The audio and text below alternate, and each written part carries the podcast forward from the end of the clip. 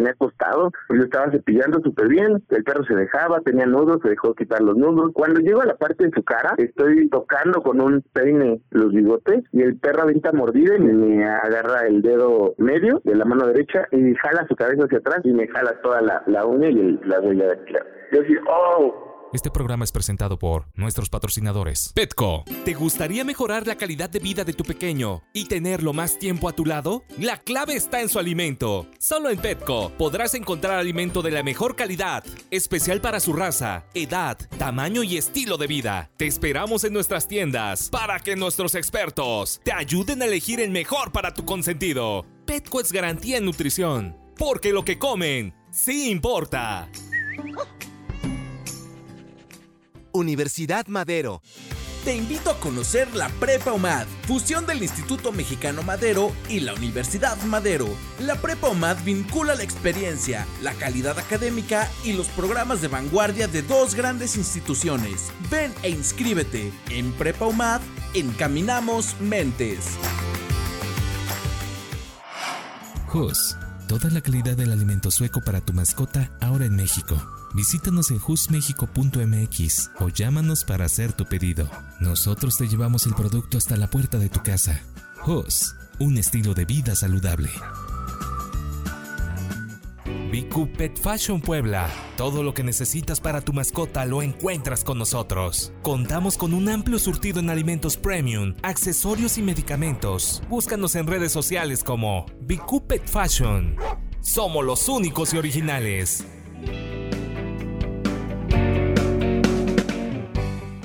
Dicen que un buen corte de cabello es una carta de presentación. Y hoy tendremos un episodio que estará de muchos, muchos pelos. Así es. Toca el turno de hablar acerca de los mitos y realidades sobre la estética canina, y para ello contaremos con la participación del groomer profesional y fundador de Peludox and Vet, David Padilla, quien nos resolverá todas las dudas. En el Sabías que de la semana te contaremos de la importancia que ha tenido el Xoloitzcuincle en nuestra cultura desde épocas prehispánicas. Y para finalizar tendremos nuestra polémica sección El Perrómetro, donde debatiremos los pros y las contras sobre viajar con tu mascota. Somos los recomendados, el podcast, porque amamos a los perros. Amamos a los perros.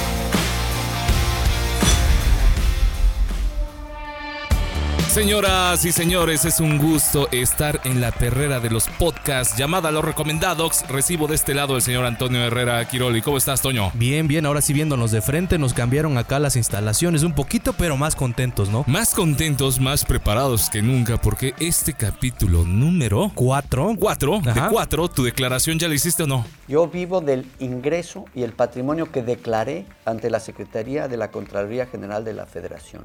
Ya, ya, ya. Ah, bueno, como ya la estamos político, preparando para el preparando. 2023, Ok, exactamente. Muy bien. Eh, En esta declaración de 4 de 4, pues estás ya en los recomendados y vamos a tener un menú muy interesante. Vamos a platicarles de Vamos a tener lo que es estética canina, todos los mitos y realidades acerca de este tema tan interesante que nos atañe a prácticamente todos los dueños que tenemos perros, ¿no? Seguramente habrás oído que muchas veces la palabra grooming, pues dices, pues, ¿de qué es? ¿De qué va? ¿De qué se trata? Pues en este podcast lo vas a saber, te lo vas vas a averiguar, te vas a enterar. Y tenemos un invitadazo. Un invitadazo, así es, pero aparte de esto, que lo vamos a tener como parte de Casta de Campeones, vamos a tener lo que es la perra duda. La perra duda. No, no, no es cierto, perdón, el perrómetro. Me Digo, de pronto, de pronto estaba viendo el guion y dije, ¿dónde está la perra duda? Pero no. El perrómetro. El perrómetro. Vamos Así a tener es. ahí un debate interesante y vamos a debatir sobre todo si es bueno o malo llevar a nuestras mascotas con nosotros de viaje, de vacaciones y qué podemos hacer. Así es, se vienen las vacaciones, ya están muy cerca las vacaciones decembrinas y pues hay que preparar todo para estar listos, Abraham. Este capítulo va a salir el jueves 3 de noviembre. Ya han pasado como tal las fiestas mayores, de- en este caso en la República Mexicana. Gente que nos escucha en el extranjero, los mexicanos celebramos a los muertos. Es una tradición muy mexicana. Posiblemente la fiesta más grande del país, ¿no? Yo creo que más sí. arraigada. Más arraigada. Siempre tenemos ahí la disputa que con el Halloween y demás, pero son tradiciones 100% mexicanas. mexicanas y en el caso de la canofilia, en el sabías que vamos a tener un dato interesante precisamente muy ad hoc a estas fechas y hablando de declaraciones, pues como el señor Salinas,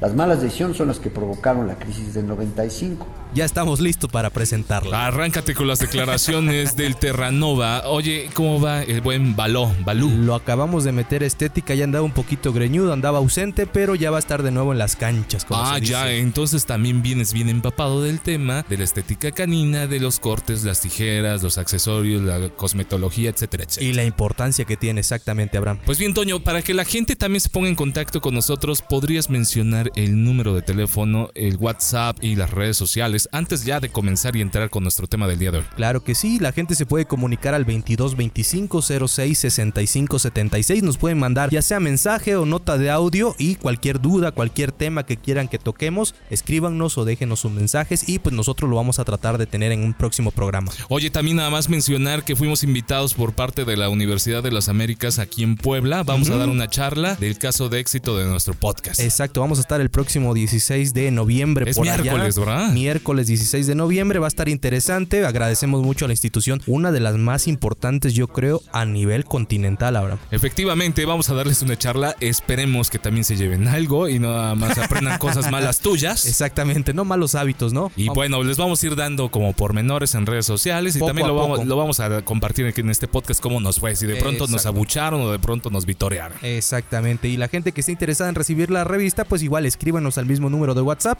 y con todo gusto les vamos a repartir la última edición que tuvimos. Pues bien, Toño, momento de ir a Casa de Campeones. Somos los recomendados el podcast porque amamos a los perros. Esta sección es presentada por MNC, Adiestramiento Canino. ¿Problemas con tu perro? Acércate con nosotros y juntos encontraremos una solución. Contamos con Adiestramiento para cachorros, adiestramiento básico y avanzado, rehabilitación del comportamiento canino, paseos, venta de accesorios y mucho más. Síguenos en redes sociales o llámanos al 2223 02 1648 y 2212 05 73 35. Con gusto te asesoramos. Somos MNC, Adiestramiento Canino. Casta de Campeones, donde los mejores creadores se reúnen. Una plática con los expertos sobre diferentes razas como labrador, pastor alemán, podo, chihuahua, bulldog francés, afgano. Pero el día de hoy tenemos estética canina, mitos y realidades. Pam, pam, pam. Ya estamos en Casa de Campeones. Tenemos un invitadazo y un tema muy especial que hemos preparado para todos ustedes. Así es, Abraham. Ya vamos a hacer el enlace directamente hasta la Ciudad de México.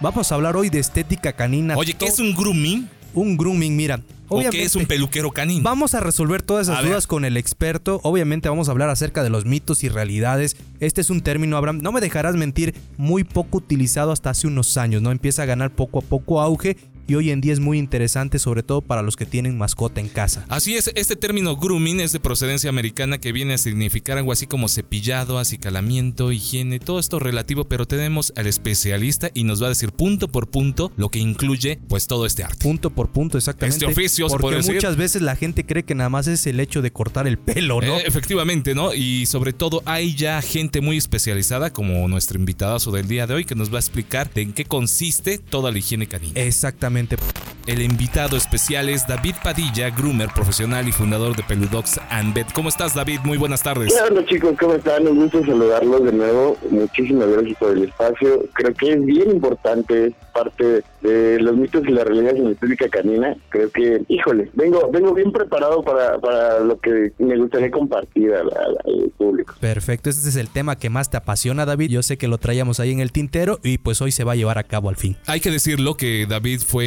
también ya invitado a este podcast, nos estuvo hablando del antiguo pastor inglés, un capítulo que a la gente le gustó mucho. Sí, sí, sí, estábamos hablando ahorita antes de entrar al aire precisamente que en poco tiempo se llegó a rankear como número uno y se mantiene al día de hoy con la misma. Es así como te ponemos estas fanfarrias de Mario Bros.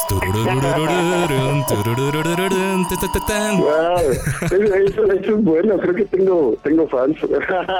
sí, sí, nos dimos cuenta que sí tenías bastante, bastante banda que te sigue y pues eso es bueno, ¿no? Para que la gente se entere de todo lo que estamos platicando acá. Pues bien, y nos vamos a arrancar con el tema. Sabemos que tú eres un groomer súper profesional y capacitado. Y bueno, la gente también nos hizo saber a través de las redes sociales que querían hablar más al respecto. Sí, la verdad es que eh, pues ahí en el área de, estética canina tengo un ratito. Eh, mi forma de empezar pues fue con el sentido pastor inglés. Después unos chicos me invitaron a dar eh, clases en su escuela y la verdad que ahí fue como un crecimiento impresionante, ¿no? Ya estar con algunos ponentes internacionales, conocí a uno de mis ídolos, ¿no? Que es Colton Johnson. El, el chance y la apertura que te da de conocimiento viajar a otros países, estar en otras exposiciones de conformación de belleza y poder compartir diálogos sobre el cuidado de los perros, en eso, híjole, es bien nutritivo y te llega a, complementar muchísimo tu trabajo día con día, ¿no? Oye, David, eh, tú me, ahorita ya me dijiste, perdón por interrumpirte, toda tu parte exitosa, ¿no? Digo, y sobre todo que te vas nutriendo con experiencias, pues con grandes profesionales. Pero ¿cómo decides, cómo se te ocurre, cuando a lo mejor antes no había toda esta baraja de oportunidades sobre la estética canina, cómo te involucras en el tema? Sí, sí, sí. Eh, pues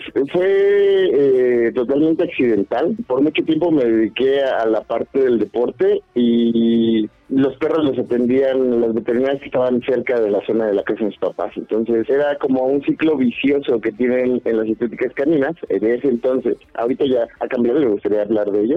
En ese entonces eh, el vicio era eh, arreglo más o menos el perro, que se vaya anudando poco a poco y ese ciclo de tres, cuatro meses a que otra vez enreda y lo rasuraban el perro. Entonces tenía antiguos pastores tenía dos, dos ejemplares, Dalila y su hijo Sansón. Entonces empecé a ver que existían perros peludos en otros países y que los estilistas se dedicaban a cuidar ese manto. ¿Cómo puede ser que, que yo estoy pagando, se supone, por un servicio que debe estar mi perro en óptimas condiciones y me lo terminan rasurando? Entonces fue una necesidad. Eh, después entré a la universidad, a, la carrera de medicina veterinaria en la FESCO Titlán y pues la verdad fue ya por, por eh, necesidad, ¿no? Eh, en Cuautitlán mis papás viven en el Ajusco y desplazarme desde el Ajusco a Cuautitlán era un camino de ida de tres horas y de regreso de entre cuatro a seis horas. Entonces, la opción que, que tomé fue rentar en Cuautitlán y sábados y domingos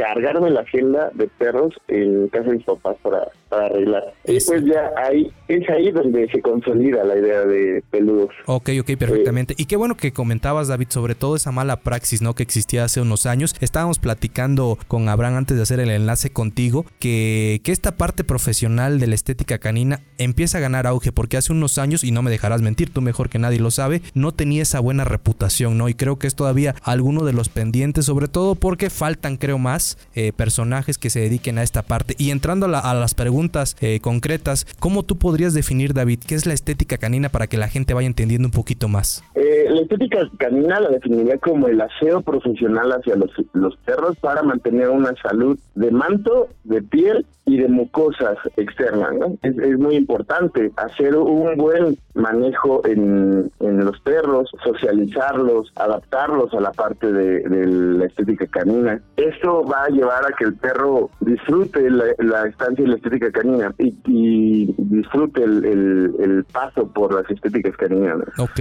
Ok, sobre todo, David, hacíamos esta pregunta porque de repente la gente al escuchar estética, pues tenemos la idea, ¿no, Abraham? De la típica estética de la señora en la esquina. Exacto, que nada más corta, cortan los pelos y a tu casa, ¿no? Como se dice, te daban tu tuzada y a tu casa, vámonos. Pero creo que va más allá, ¿no, David? Últimamente, hoy tal cual, ¿no? Tiene que ser un proceso estético, donde el perro se vea estético y se vea eh, proporcionado. Eh, obviamente, eh, hace como unos 20 años recordaremos que a los médicos veterinarios se les decían los mataperros y a los estilistas caminos se les decían pelaperros, ¿no?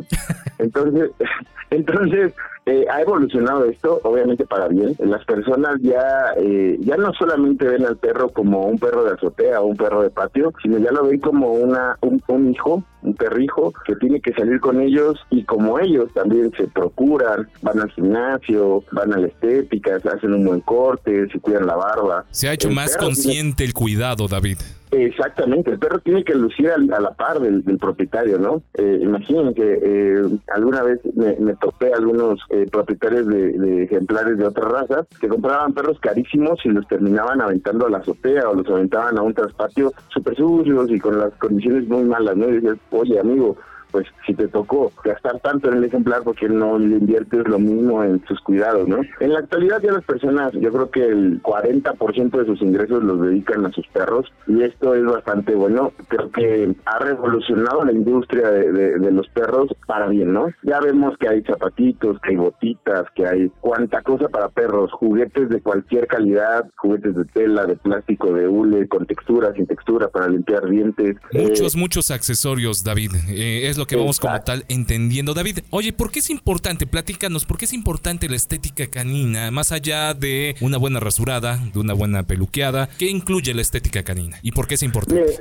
teniendo en cuenta que el órgano más grande que tenemos es la piel y que los perros, la piel está protegida por un manto que tiene sus dos capas de pelo, una capa primaria que es una capa que tiene textura y una capa secundaria que tiene eh, normalmente es algodonosa, tenemos que conservar esta, esta salud en el pelo y en la piel del perro. Es el órgano más importante y por lo tanto es lo que más rápido te das cuenta que está mal. Hay, hay un proceso eh, de cuando hay parásitos que te das cuenta que el pelo está mal porque se empieza a hacer raro, seco, opaco y esta, esta situación pues es inmediatamente de alerta ¿no? para los propietarios. Actualmente como ya hay más contacto entre perro y propietario, es más fácil que el propietario se dé cuenta que hay nudos, que hay suciedad, que hay pulgas, que hay garrapatas, que se están quedando pelones por alguna zona, que hay dermatitis. Entonces, esta, estas situaciones hacen que el estilista tenga que estar a la vanguardia de lo que se va a necesitar. Y por lo tanto, yo recomiendo siempre que los estilistas trabajen de la mano de un médico veterinario. Eh, y si el médico veterinario está con algún diplomado o alguna especialidad en dermatología,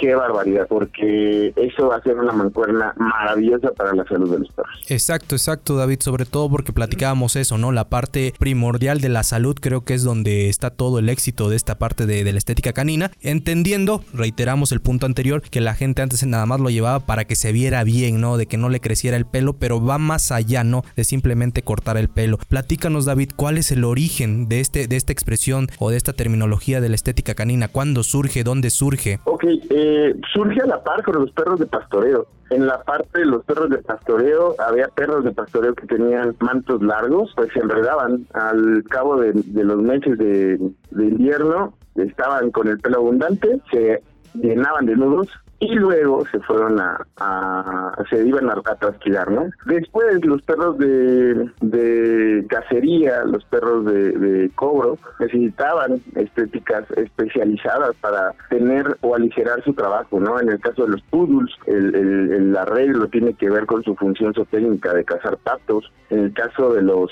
terriers, el que tengan un, pelo como armadura, que es el pelo duro, duro que tengan la técnica del tripping, es para formar una capa de pelo tan, tan gruesa que sea una armadura y que les ayude a no lesionarse con las ramas, con los dientes, con las garras de sus presas. Por lo tanto, eh, bueno, recordemos que los terriers eran razas de perros que combatían alimañas, ¿no? Ratas, eh, roedores, roedores en general. Ajá. Entonces, tenían que estar con una protección física bastante fuerte y su manto era su, su armadura. Entonces, la estética canina nace para, eh, para sus trabajos. Posteriormente, en el grupo principalmente de, compañía, empieza a haber razas que tienen algunos eh, recortes ya muy específicos y muy elaborados a base de tijeras para resaltar esta, esta parte de estatus, ¿no? No es lo mismo que tú lleves un poodle eh, por la calle todo enmarañado, todo descuidado, a que lleves un corte eh, de raza con su silla inglesa o escandinavo o alguna algún tipo de corte que llevan los, los poodles y que digan, órale, este perro está súper arreglado. Eh, esta parte de estatus en los perros de compañía fue un, punto bastante importante para que la estética canina se desarrollara a la perfección. La parte de los shows caninos y de las exposiciones de conformación y belleza, pues han hecho toda una revolución en, en, en los perros, ¿no? Tanto productos, maquillajes, fijadores, en este momento la parte de los colores, todo eso radica en que las personas ya no buscan tener un perrito solamente arrumbado, buscan sacar a ese perrito de, una correa súper bonita, llevarlo por las calles y que las personas le pregunten, oye, ¿a dónde lo llevaste? ¿Qué bien lo estás cuidando? ¿Qué shampoo le compraste? No, tu mamá sí que te lo cuida. todo eso, ¿verdad, David? O sea que la industria también crece y se especializa. Exacto. Oye, David, sí, eh, que- yo quería eh, decirte lo siguiente y la pregunta también del millón y que tenemos aquí el debate Toño y tu servidor porque de pronto él me dice que es correcto, incorrecto y bueno, él no sabe nada al final. Y me, me dice, vamos a hacerle la pregunta a David, dice, ¿es correcto llamar peluquero canino a las personas que realizan esta actividad o existe una diferencia entre peluquero y groomer? Pues mira, eh, ahí el, el- nombre pues no te determina. Creo que la, capacidad que tú hagas en, hacer tu trabajo y que tú estés contento con lo que proyectas en tu en tu negocio, creo que ahí está el- lo mejor.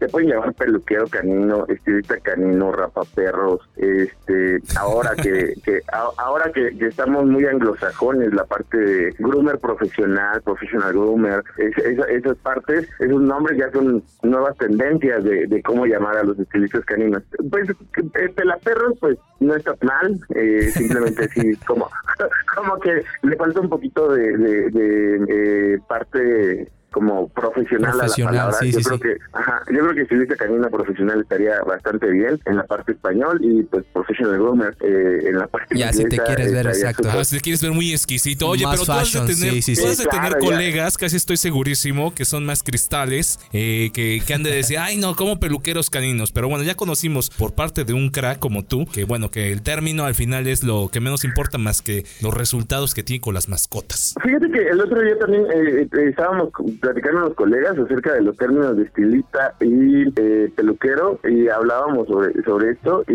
me comentaban, ¿no? Que, que hay diferencia entre estilista y peluquero, que el estilista es como el que hace como la parte como ya al final y el peluquero hace como, como una parte como más tosca. Eh, pero pues creo que creo que también influye mucho en, en dónde estás, ¿no? Creo que la parte de estilista canino profesional es, es, es un buen término para una buena profesión y esta profesión que está creciendo a pasos agigantados y profesionalizándose de cualquier tipo, ¿no? Ahora en México ya hay asociaciones, hay escuelas de estética, hay cuanta cosa para poder profesionalizar el, el- el proyecto que tenga. Y a tu punto Este- de vista, David, perdón, perdón que te interrumpa, y a tu punto de vista, ¿todavía falta en México crecer esta industria de, de- del groomer como tal? Porque de repente, no te- aquí sobre todo, sé que en la Ciudad de México hay mucho más cultura de perros, pero acá, por ejemplo, en provincia, por decirlo, como decía Chabelo, este, no hay muchos, ¿no? Y es el, y es el veterinario de repente que tomó un curso que lo termina haciendo, pero... ¿Tú cómo lo sientes? Tú que has recorrido el país y que obviamente has dado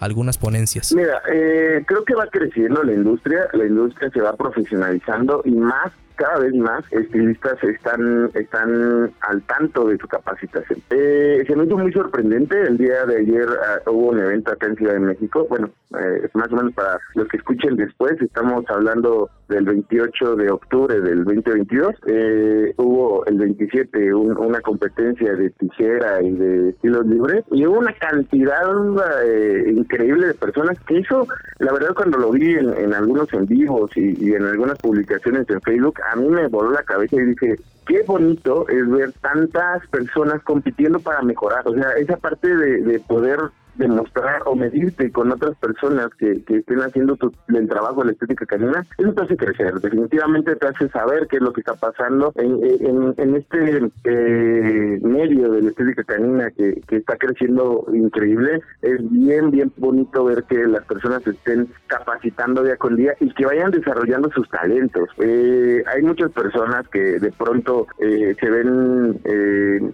Como absorbidas por su trabajo, ¿no? En la parte de la estética canina hay dos formas de entrarle a la estética canina, una aventándote la responsabilidad de tener tu estética canina y la otra trabajar para alguien que tenga una estética canina. Y en la parte de trabajar para alguien, híjole, si no tienes un buen jefe o no tienes un buen amigo como David Padilla que te esté motivando y capacitando, Sí, sí, sí. para, estás estancado. O sea, sí, yo de repente volteo a ver a, a- a chicos y les pregunto, oye, ¿cuánto, ¿cuántos perros haces al día? Y me dicen, no, pues que hago 25, 30 perros al día. Y yo, órale, eh, eh, ya no disfrutas. O sea, ya seguramente al quinto perro ya dejaste de disfrutar hacer la estética canina para tus perros. Sí, ya, ya lo hacen más como un tipo producción más, exactamente. O sea, ya sin amor al arte. Y qué bueno que mencionas este tipo de eventos también, porque hay gente que también busca estos foros porque no sabe por dónde irle llegando, ¿no? Y también incluso asistir a ver únicamente, pues también se te va despertando el gusanito. Exacto, porque lo más fácil creo, como bien comenta David, sería acercarte a algún negocio y a partir de ahí, ¿no? Eh, arrancando desde desde cero eh, bañando al perro, recogiendo los pelos, es como mucha, muchas personas arrancan e inician con este arte, David. Vámonos con la siguiente pregunta y esta es una también muy importante. ¿Solo los perros de pelo largo son los que requieren el servicio de estética canina, David, o también aquellos de pelo corto? Porque de repente dicen, no, mi perro no, no requiere ir a estos servicios porque pues solito nada más con un trapito lo limpio. Oye, o incluso hasta un show Luis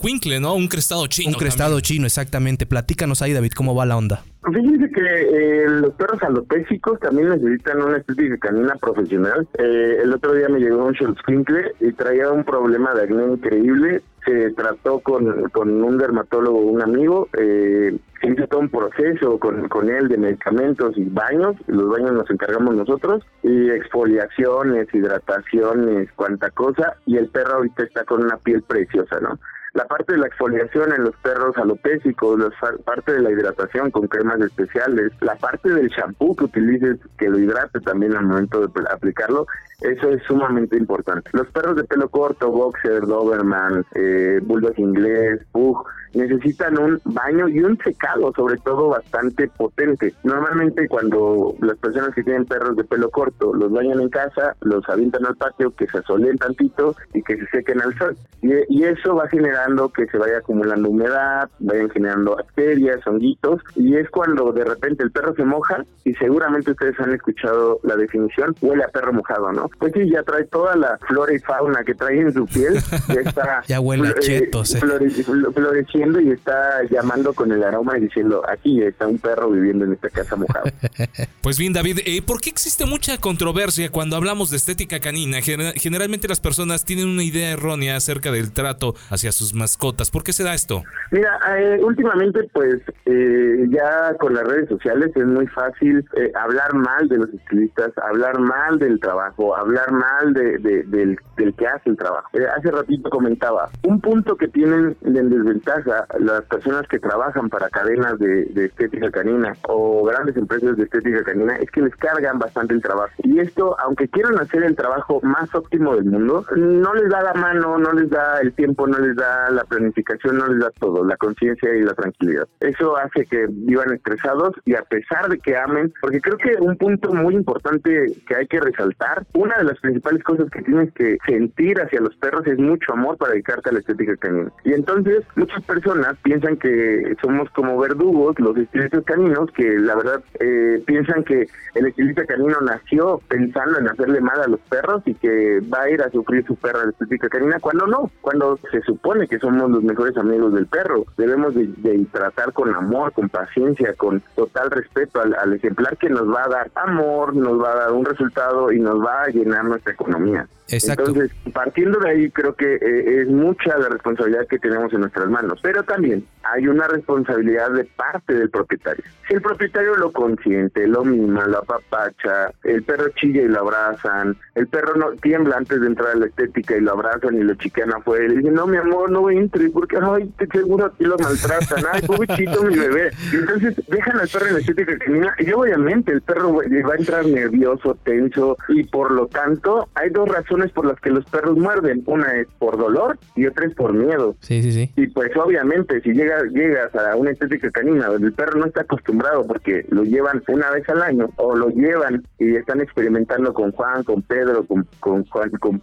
este, con quien sea, eh, pues obviamente el perro va a llegar todo miedoso, va a aventar mordidas, el estilista no va a saber qué hacer, porque también ahí vamos a hablar de otro punto que está pasando en el país. Eh, esta profesión está creciendo muchísimo y cada día hay una estética canina nueva y considero que eso es parte del proceso, o sea, en mis primeros perros seguramente me mordieron, traigo un buen de marcas en las manos porque los perros me mordían y tenía que aprender a, manejarlos de una manera responsable y respetar, respetuosa para que el perro ya dejara de hacerlo y poderlo continuar haciéndolo y entregar un trabajo bonito. Oye David, ahorita que eh, tocas ese punto de tus primeros perros, eh, ¿podrías así como tal rapidísimamente contarnos esa anécdota?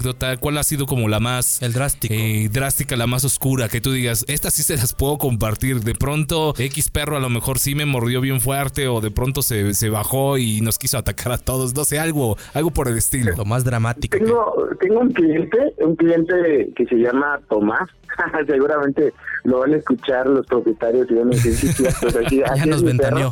No, pero, pero vas a dar el testimonio de Tomás. Claro, eh, Tomás es el perro más agresivo que he atendido en mi vida. Eh, Ok, ¿él de qué raza es? Un antiguo pastor inglés y la primera vez que lo atendí estábamos trabajando, estaba trabajando con él de manera maravillosa, lo tenía acostado, lo estaba cepillando súper bien, el perro se dejaba, tenía nudos, se dejó quitar los nudos, muy bien. Cuando llego a la parte de su cara, eh, estoy tocando con un peine los bigotes y el perro avienta mordida y me, y me, agarra el dedo eh, medio de la mano derecha y me y jala su cabeza hacia atrás y me jala toda la, la uña y, el, y la, huella, la huella dactilar. Yo así, oh, ya inmediatamente el perro se baja de la mesa, el perro empieza ya de agresivo y me empieza a gruñir, ¿no? Entonces, bueno, ya. Eh, pasa el momento, le digo a mi papá, oye, ¿me puedes ayudar a subirlo? Con mi papá, como que hizo clic en ese momento. Mi papá para Tomás fue el perro, el- la persona que lo puede atender. Entonces mi papá lo subió, lo acostó y me dice, ya aquí está Tomás. Llego a tomar el cepillo, llego a tomar el cepillo y el perro otra vez me empieza a agredir, ¿no? Volteándose con mordidas y todo. Y espérate Tomás, ¿qué pasa? Pues ya, de, de ahí a la fecha, eh, es un perro que tiene con nosotros como siete años de, de- de cliente. ¿Y ya te aceptó único- o, o- o tu papá es el que lo sigue atendiendo? Mi papá es el que lo sigue atendiendo. ¿Y si te Eh, creció la uña, eh, en este caso, David, o no? Sí, sí, sí me creció, sí me creció, sí, sí. Sí, todavía también puedo votar y toda la cosa. Ok, ok. Sí puedes hacer incluso la Britney señal también.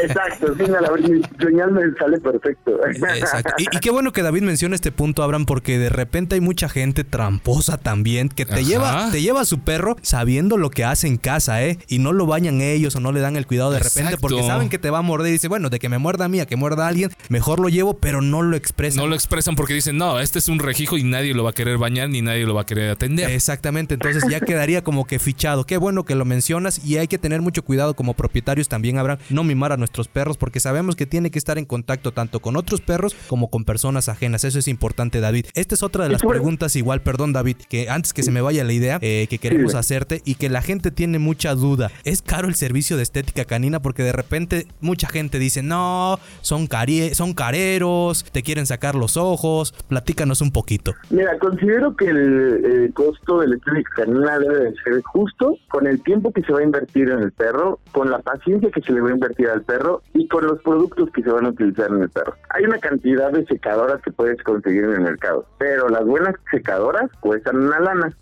Hay infinidad de cepillos que puedes utilizar desde 50 pesos, pero los cepillos buenos van a costar una lana. Entonces, esta parte de, de poder eh, dar un buen servicio con buen material, con buen equipo, con buen shampoo, eso es algo que va a costar una cantidad de precio que va a ser justa, tiene que ser justa. Eh, en Peludo Xamber utilizamos una marca de, eh, de shampoo que importamos, eh, hasta que me patrocinen diré la marca. Pero- Pero no es jabón sote, ¿eh?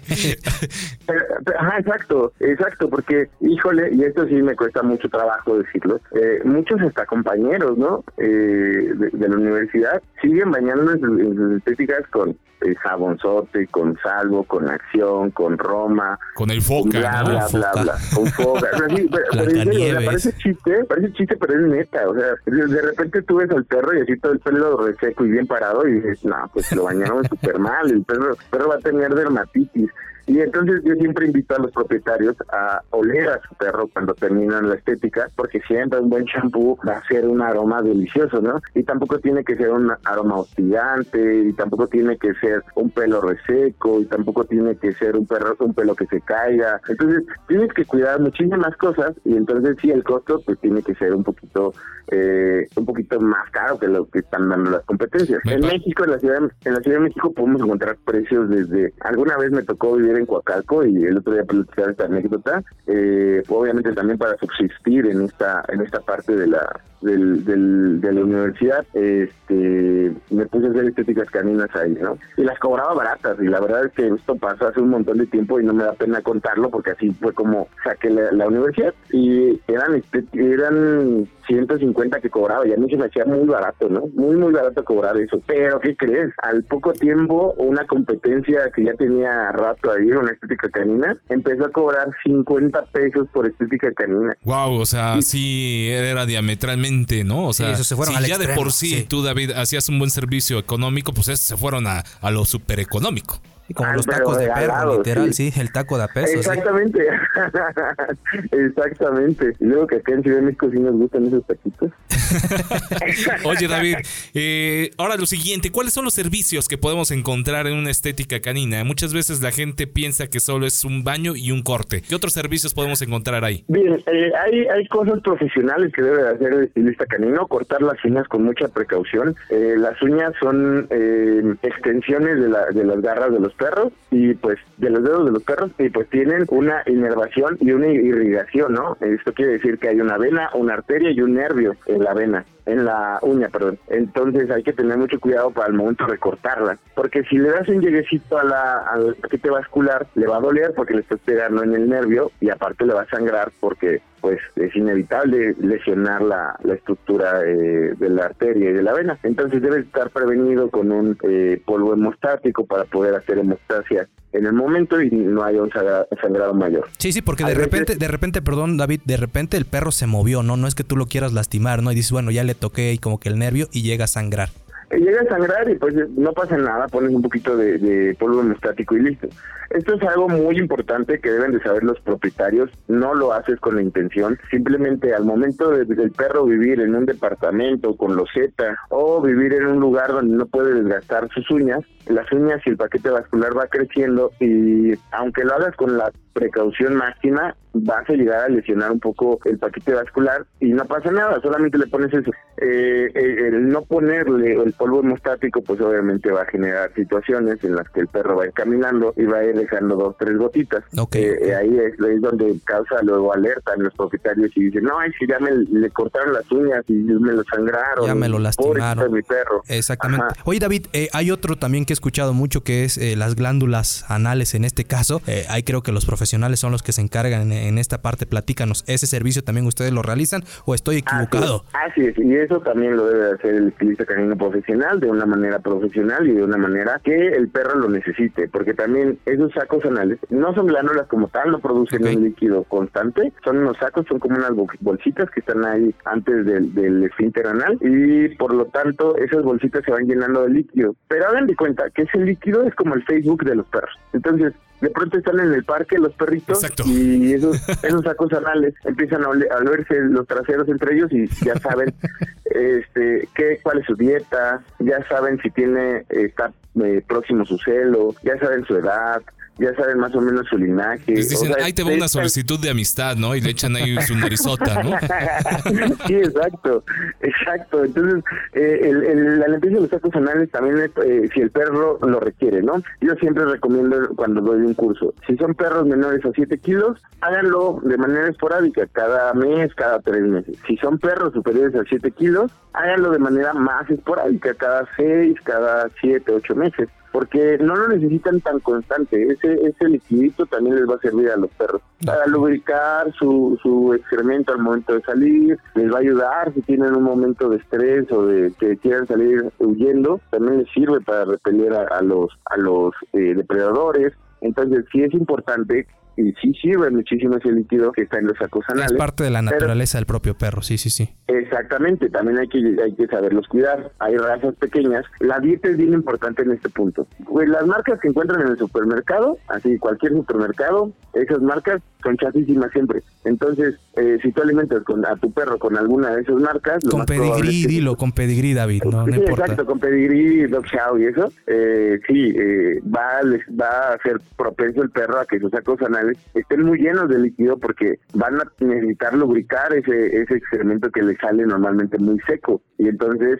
es, es importante eh, la dieta también que tenga un poquito de Ok, fibra. juega, un papel importante. Sí, sí, sí. Oye, David, eh, otro de los servicios que de repente nos hemos encontrado ya muy de moda, y creo que es una moda y una tendencia, es el teñido de los perros. Platícanos un poquito de esto. ¿Es peligroso? ¿Es dañino? De repente esto lo llevamos a, a un reflejo, por ejemplo, con las personas cuando las señoras se tiñen el pelo y terminan a los años ya todo de colorido, de colorado, perdón. Entonces platícanos qué tan dañino puede ser. Bien, ahorita estoy iniciando un proyecto con, con Mariana Rojo, que iba a estar el día de hoy eh, en, en la entrevista, pero por cuestiones de, de Laborales, y sí, sí, sí. No, no pudo. Pero eh, ella es súper buena y, y, y súper, súper, súper profesional en esta parte de aplicación de color.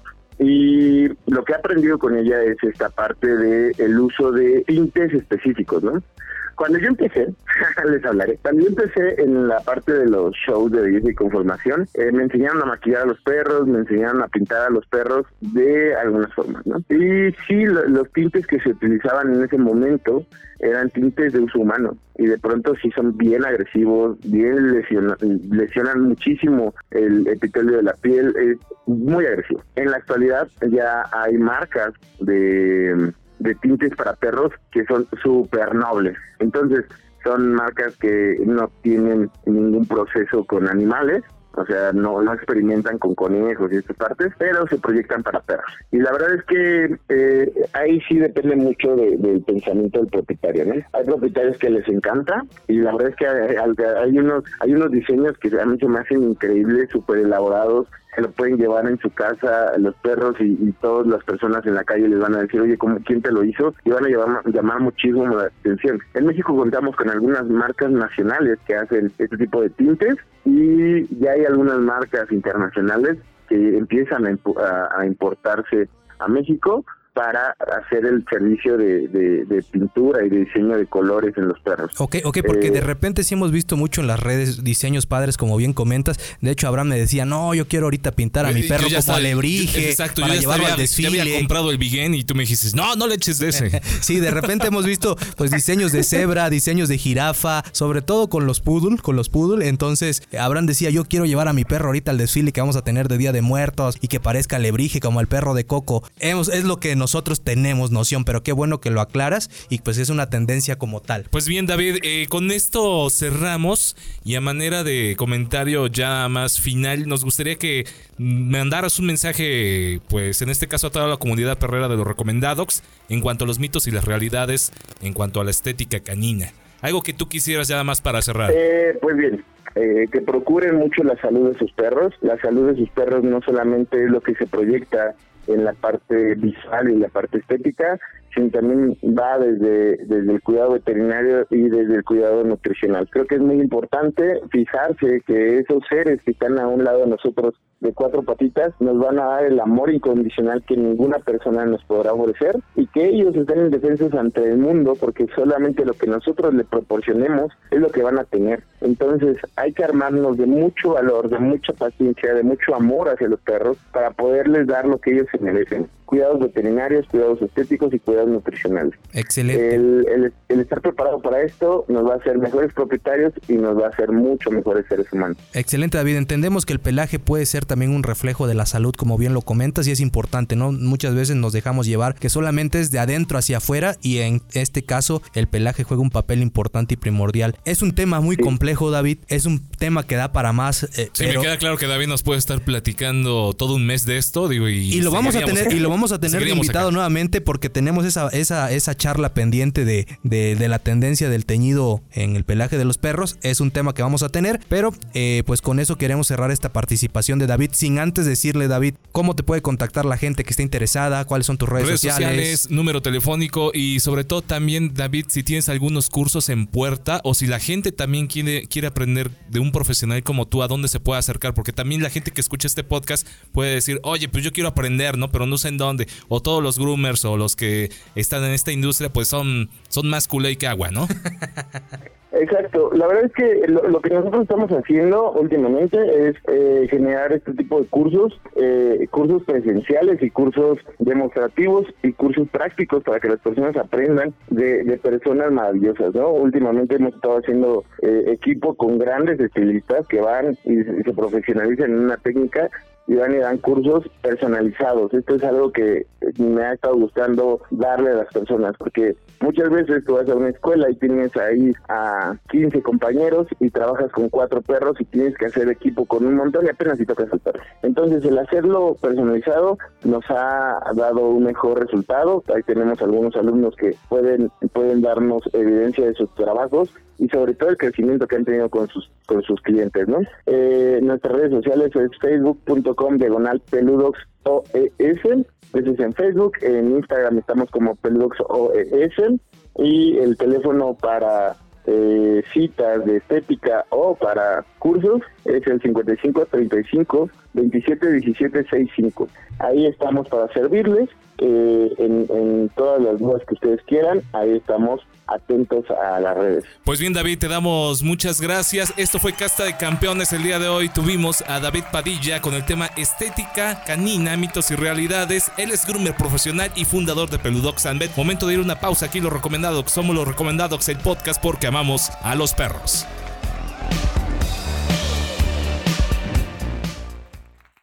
Esta sección es presentada por Criadero Bondergopas desde 1999, siendo los mejores representantes y exponentes de la raza Rottweiler. Queremos mandar saludos al criadero Bonder Gopas. Así es, Abraham, específicamente a nuestro amigo Enrique González, una de las instituciones, por decirlo así, de la raza Rottweiler. Un saludo hasta la ciudad de Aguascalientes. Aguascalientes, Aguascalientes. Aguascalientes. mm, Exactamente, tierra hidrorracha. Tierra de la Feria de San Marcos. Correcto, un saludo hasta allá. Y para la gente que esté interesada en algún ejemplar de la raza Rottweiler, no duden en contactarlos, búsquenlos en su página web o en las redes sociales como Criadero Bonder Gopas. Momento de ir a lo siguiente aquí en los recomendados porque amamos a los perros.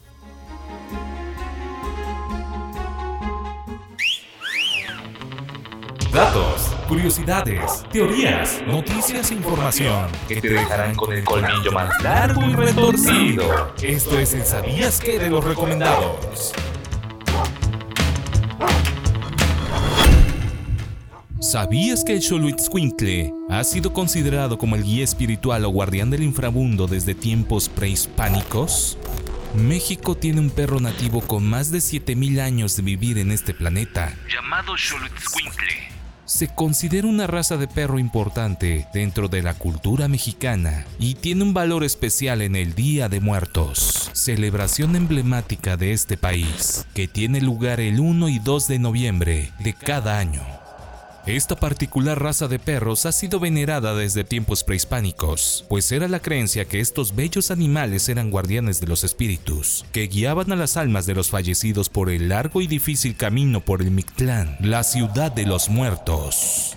Es por ello que los Xoloitzcuintles cumplían una función muy importante, la de ayudar a las almas a atravesar por un profundo y caudaloso río que atraviesa el Mictlán, llamado Apanahuacaluya. El perro Xoloitzcuintle debía descubrir si el difunto era digno para ayudarle. Ellos se negaban a ayudar a quien en vida habían tratado mal a los animales, en especial a los perros. Por lo cual estos perecerían y jamás lograrían cruzar el inframundo.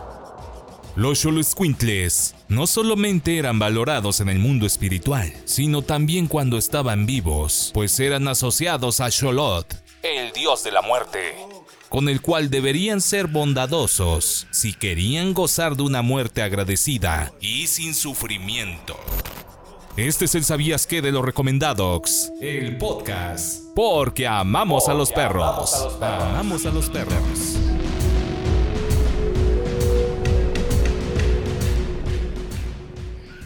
Con esta música de Día de Muertos, este sabías que Toño de Xoloitzcuintle, este perro tan legendario para nosotros los mexicanos, nos cruza el mundo de los muertos. Tan, lege- tan legendario, tan emblemático exactamente y que ha sido representado por la industria del cine. Tú recordarás a Dante de la película Recientemente, Coco. ¿no? Que se hizo muy popular para estas generaciones, ¿no? Para todos los chavitos ahorita que tienen 8 años para abajo, digo, Dante es mega conocido, pero anteriormente Xoloitzcuintle era una raza a lo mejor no tan valorada por la cuestión y sobre todo por la apariencia. No tan valorada exactamente. No es un perro para todos los gustos, es como los buenos vinos, me parece a mí, y que obviamente poca gente de repente dice yo sí quiero un cholo, pero tiene una historia detrás, una historia milenaria, ha sido importante para pues la época prehispánica, lo que valía esa imagen del cholo escuintle, pues es interesante. Y hay que decirlo que también ha jugado un papel y que le han dado como un cierto reconocimiento al ser nombrado el símbolo de la Ciudad de México. Lo platicábamos al inicio de este podcast, se ha ganado ese título precisamente para reconocer pues toda esta historia, ¿no? Así es, Toño. Pues bien, a manera de reconocimiento y en estas fechas quisimos este sabías que dedicarlo a Xoloitzcuintle.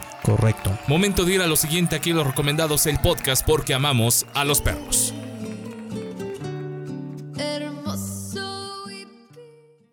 Esta sección es presentada por Rottweilers Berlito, de Tabasco para el mundo, apasionados por el Rottweiler. Pa para pa, queremos mandar saludos a nuestros amigos de Rottweilers Berlitos. Así es, hasta la ciudad de Villahermosa, la Esmeralda del Sureste, Abraham, tierras muy conocidas por tu servidor. Y un saludo precisamente a, Gr- a Graciela y Griselda de la Cruz. Y obviamente. Ellos que también- crían. Ellos crían Rottweiler. y también a nuestro amigo Ángel José Cruz Pinto. Un saludo hasta allá. Y pues nuevamente la invitación a todos aquellos de aquella zona del país que estén interesados y de, y de cualquier parte en un ejemplar de Rottweiler, búsquenlos como tal. Efectivamente, momento de ir a lo siguiente aquí, lo recomendado el podcast porque amamos a los perros. Debate, puntos de vista, controversia y necedades con los temas que muy pocos se atreven a tocar a contrarreloj. Esto es el terrómetro. Señoras y señores, ya estamos en el perrómetro. El tema que vamos a debatir este Pispinas y yo es viajes y vacaciones con tu mascota. Ya estamos en el ring precisamente para darnos y debatir este tema. Toma esto, maldito Y ya se vienen las vacaciones y mucha gente, Abraham, pues está pensando en eso. ¿Voy a salir? ¿Voy Me con la mascota? al- al. ¿O no voy? Yo sé que tú eres defensor, yo voy en contra Yo de te voy a decir las ventajas de A llevar ver, a, a tu a mascota de vacaciones. dime, voy dime, a empezar. Viajar con tu perro, no hay mayor felicidad para alguien que ver a su perro corriendo por la playa o en la montaña jugando y ver su carita con las mejores sonrisas que puedas tener a tu Ay. alrededor. Con tus niños, con tu esposa, con tus primos, con quien quieras. A ver, dime, dime bueno, qué si, vas a hacer. si tú tienes una Ford Lobo y lo puedes trasladar en la cabina de Tengo tu una camioneta, Ram 250. pues con todo gusto, ¿no? Pero pues la mayoría de No, la tengo gente tengo una pues, estaquita. Anda en su Polo, anda en su Chevy, ¿no? pues forzosamente lo tienes que llevar en una jaula y esa es una de las formas de maltrato animal más comunes, más inhumanas por el calor y de repente tú lo has visto muchas veces, van en el autobús, cuántas jaulas de perros o transportadoras como les dicen, sufriendo con el ruido del motor. Es una injusticia para el Yo perro. te voy a decir una ventaja ver, de dime, viajar dime. con tu perro. Y esto va más orientado al tema social. Se te van a acercar mucho más personas y van a querer saber cómo se llama tu perro, qué edad tiene, qué raza es, qué come. Y sobre todo se te van a acercar muchas chicas al ver que ahí Cálmate. un perro. Se, ve que viste muchas películas de Netflix y de, De- Hollywood. de Rob Snyder, Exactamente. no, no, no. Mira, otro punto en contra, Abraham, pues es la típica burocracia y que acá en México casi no se ¿no? Te van a pedir papel prácticamente para todo. Si tú quieres viajar, estamos hablando del país, papel. Obviamente su cartilla de vacunación. Si tú lo quieres mandar afuera del país, pues ni hablar. Vas a tener un montón de problemas. Entonces, Pero bueno, si nada más quiero viajar a- dentro Ajá. del interior de la República, pues no me van a pedir nada. Exactamente, pero pues la Tú mayoría. porque eres pudiente y te vas no sé hasta dónde. No, no, no. Yo creo que la burocracia va a ser un límite también, ¿eh? Pues mira, yo te voy a decir otra, de otra ventaja de viajar con tu mascota, que hay satisfacción personal y autorrealización. ¿De qué va esto? Hacer un viaje de estas características es el sueño de muchos dueños de mascotas y poder, poder lograrlo es pura satisfacción. Te sentirás más realizado que nunca. Es algo que te hace falta vivir, Toño. Posiblemente, ¿no? Pero yo también. Digo que sí, decir- y a lo mejor con eso se te mejora el estado de ánimo. Pero yo te voy a decir, me tocabas el punto, no, tú No, yo no te toco nada, yo no te no toco qué, nada, que tú no te sé lo tocas. cuánto, ¿no? Pues en el transporte público, olvídate, porque no te van a dejar subir a tu mascota. Ya llegaste a Acapulco, olvídate que va a subir en el camión. Es imposible, Abraham. Pues no si vas manches, en el metro, como- te van a sacar con pamba y picayelo. Pues también todo. sería ilógico ir en el guajolotero llevando al Firulais. Digo, pues ahí también hay que planearlo. Pues hay para todos los presupuestos, hay que planearlo. exactamente. Pero bueno, otra cosa que debes saber es aventura pura viajar con tu perro. Harás cosas que no harías con él si no lo llevas. Es decir, como viajar, eh, irte de aventón, salir de tu zona de confort, etcétera, etcétera. Cálmate tú, ni que fueras una Jeep 4x4. Pero yo te voy a decir, uno de los dolores de cabezas a la hora de pensar en viajar con tu mascota es el alojamiento. Muchos se pueden decir pet friendly. ja, ja. Muchos pueden decir la industria ya creció. Pero ponte a leer las políticas de los hoteles y te dicen perros menores a 10 kilos. Si tú tienes un Terranova, un San Bernardo, un Gran Danés, olvídate, jamás vas a poder alojarte en un hotel de estos. Pues yo no estoy tan seguro. Me inmiscuiría, me filtraría como el agua y a lo mejor podría lograr algo. Mira, si viajas con tu perro, otra ventaja es seguridad y protección. ¿De qué va esto? Aunque no es la finalidad de viajar con tu perro, resulta que es un efecto colateral positivo. Si estás en algún alguna zona con mucha fauna salvaje, en alguna zona peligrosa, puedes sentirte más seguro si llevas a tu perro. Se lo termina comiendo ahí el puma. en No, la no, no, imagínate, imagínate si llevas un pastor del Cáucaso, a lo mejor tienes uno de esos. A lo mejor "Ah, se avienta un tiro, exactamente. un tiro y pero, hubo". pero ya con esta quiero cerrar, Abraham, sobre todo. Nosotros estamos a favor de las mascotas. Una cosa es que no esté convencido de llevarlas de vacaciones, pero otra cosa es que estemos contentos con ellos. Yo te podría decir, mucha gente no le gustan los perros, Abraham. Tú de repente puedes ir en el avión, puedes tener todo, ¿Todo bien en casita? Exactamente. y de repente vas con tu mascota y ya le hicieron el feo. Eh, si hay una popó por ahí que no es de tu perro, te van a reclamar a ti. Entonces hay muchas limitantes porque no toda la gente está preparada para un perro, ¿eh? ¿Has escuchado el término de educación respetuosa? Pues también aplica Pues para los mucha perros, gente ¿eh? no tiene educación, ¿eh? Creo que son más educados los perros que Pues los bien, dueños. la manera de conclusión, Toño, si van a salir de vacaciones con su perro, pues tomen todas estas medidas y sobre todo definan la postura si se mantienen con la mía que ven como una ventaja o una desventaja. Hagan un tuya. Balance exactamente qué tan bueno podría ser o de repente como tú dices, oye, yo prefiero que el perro sea contento y mejor lo llevo a pasear aquí en la ciudad y el perro al final del día no sabe si está en Cancún o está en Puebla, ¿no? bueno, eso sí. Momento de ir a lo siguiente, aquí en los recomendados del podcast porque amamos a los perros. Ya regresamos aquí al Kennel de lo recomendado, Toño. ¿Cómo va tu declaración 4 de 4? Después de escuchar todo este capítulo y todos nuestros invitados, ¿ya la tienes lista o no? Ya, ya estoy igual que Salinas después de tantos años de no pagar impuestos. Ya creo que pagó el, el condenado hombre este. Pero bueno, felices con este episodio. Hablamos de un tema interesante para el público. Y pues agradecer a todo, a todo, en este caso a David Padilla. Nos ilustró un poquito. Nos ilustró un poquito, estuvimos hablando de la estética canina, tuvimos ahí algún dato con el Schultzwinkle, con el tema de Día de Muertos y bueno, nuestro tema de los recomendados y gracias a ustedes por seguir sintonizándonos semana a semana, pues va creciendo también. va creciendo exactamente y no queremos despedirnos, Abraham, sin antes obviamente pues saludar a nuestros patrocinadores. Empezamos y no tiene un orden de importancia, sino como nos vamos acordando. Como se te va hinchando a ti como tal, la neurona. arrancamos como la arrancamos con la Universidad Madero. Un saludo a la UMAT, a Petco precisamente, a Bicupet Fashion, a nuestros amigos de MC Adiestramiento Canino Y el Hus alimento México. sueco, Hus, Hus México. México. Exactamente, buen alimento, por cierto, lo hemos probado Exactamente, con con Balú y luego de pronto le pellizcas óptimos. y le robas también alimento. Pues ya es otra situación. Quiero mandar también saludos al lugar donde grabamos este podcast de audio, nuestros amigos y sobre todo hermanos de Bunker, Medios and Marketing. Así es, ya Pues- parecemos a los de TV Azteca haciendo sus comerciales. Exactamente, mandamos saludos a los capitanes en jefe, a Jesús y sobre todo a Ángel Solís. Ángel Solís, exactamente, y al buen Eric que de repente nos ayuda en los controles. ¿Ellos qué hacen? A ver, rapidísimamente, en tres Pues, si patadas tú- de perro. Si tú estás emprendiendo, quieres manejo de redes sociales, quieres tener tu página web, quieres hacer un podcast, quieres hacer streaming. podcast, pero así bien hecho, ¿eh? O sea, Sí, sí, no como bien este. hecho, Sí, así, sí, así como este, pero todavía mejor. O sea, ¿Quieres ellos nos hacer- ponen la calidad, nosotros ponemos el contenido. Exacto, quieres hacer streaming, en fin, te puedes acercar con ellos, te van a asesorar y te van a ayudar precisamente a crecer. Pues bien, Toño, yo me despido. Mi nombre es Abraham Torres. Antonio Herrera, Nosotros somos los recomendados. Nos escuchamos en el capítulo número 5 de esta cuarta temporada. Porque nosotros amamos a los perros.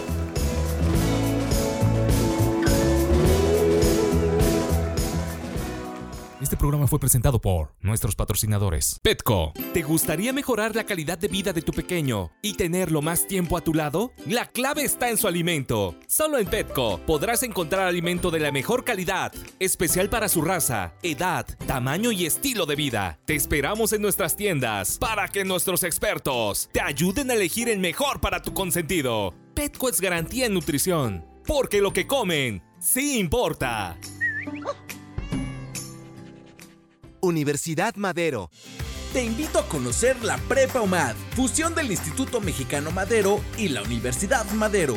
La Prepa UMAD vincula la experiencia, la calidad académica y los programas de vanguardia de dos grandes instituciones. Ven e inscríbete. En Prepa UMAD, encaminamos mentes. Hus. Toda la calidad del alimento sueco para tu mascota ahora en México. Visítanos en husmexico.mx o llámanos para hacer tu pedido. Nosotros te llevamos el producto hasta la puerta de tu casa. Hus, un estilo de vida saludable. BQ Pet Fashion Puebla. Todo lo que necesitas para tu mascota lo encuentras con nosotros. Contamos con un amplio surtido en alimentos premium, accesorios y medicamentos. Búscanos en redes sociales como BQ Pet Fashion. Somos los únicos y originales.